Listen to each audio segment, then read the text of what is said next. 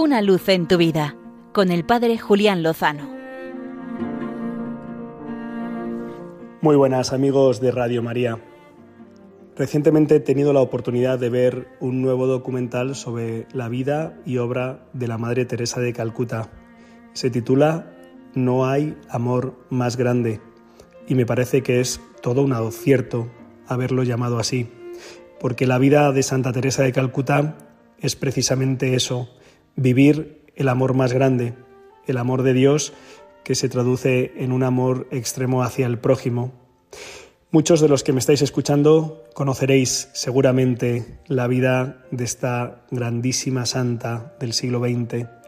Habréis visto imágenes, documentales, habréis leído algunas de sus cartas, de sus reflexiones, habréis escuchado sus palabras, tal vez con motivo de la recepción del Premio Nobel de la Paz en 1977 o en otras ocasiones.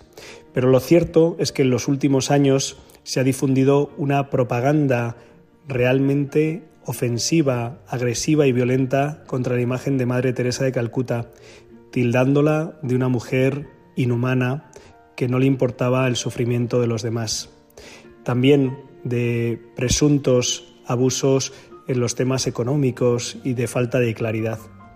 En fin, si a Jesucristo le llamaron endemoniado, loco, bebedor y comilón, blasfemo, no nos debería extrañar que también a sus hijos predilectos, a los que más cerca han estado de él, les digan lo mismo.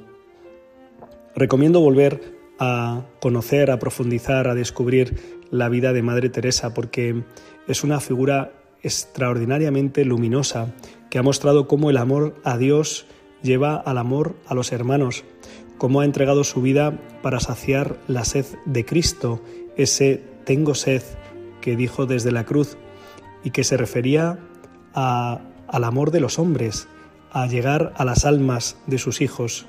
No se refería a una situación física, de lo contrario hubiera pedido que le hubieran dado agua, ¿verdad?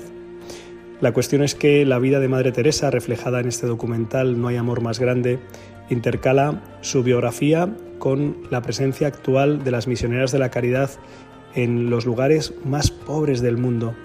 Aparecen escenas realmente conmovedoras con los niños discapacitados en el África profunda, con las personas atadas por la adicción a las drogas en las favelas brasileñas, con los inmigrantes que han tenido que salir de sus casas sin nada y que son acogidos y recogidos por estas ángeles que, que aman a Dios con todo su corazón y que por eso se entregan a sus hermanos con toda el alma. En fin, no permitamos que echen eh, oscuridad, basura sobre la imagen de estos santos que nos ha regalado Dios en pleno siglo XXI para que sean luz esperanza para todos nosotros. Os animo a que volvamos a conocer, a profundizar en la figura de los grandes santos, en este caso de Santa Teresa de Calcuta, para estimularnos, para animarnos, también para compartirlo, para que la verdad salga a relucir. Y entonces estaremos seguros de que igual que en el caso de la vida de Madre Teresa, con el Señor seguro lo mejor está por llegar. Una luz en tu vida con el Padre Julián Lozano.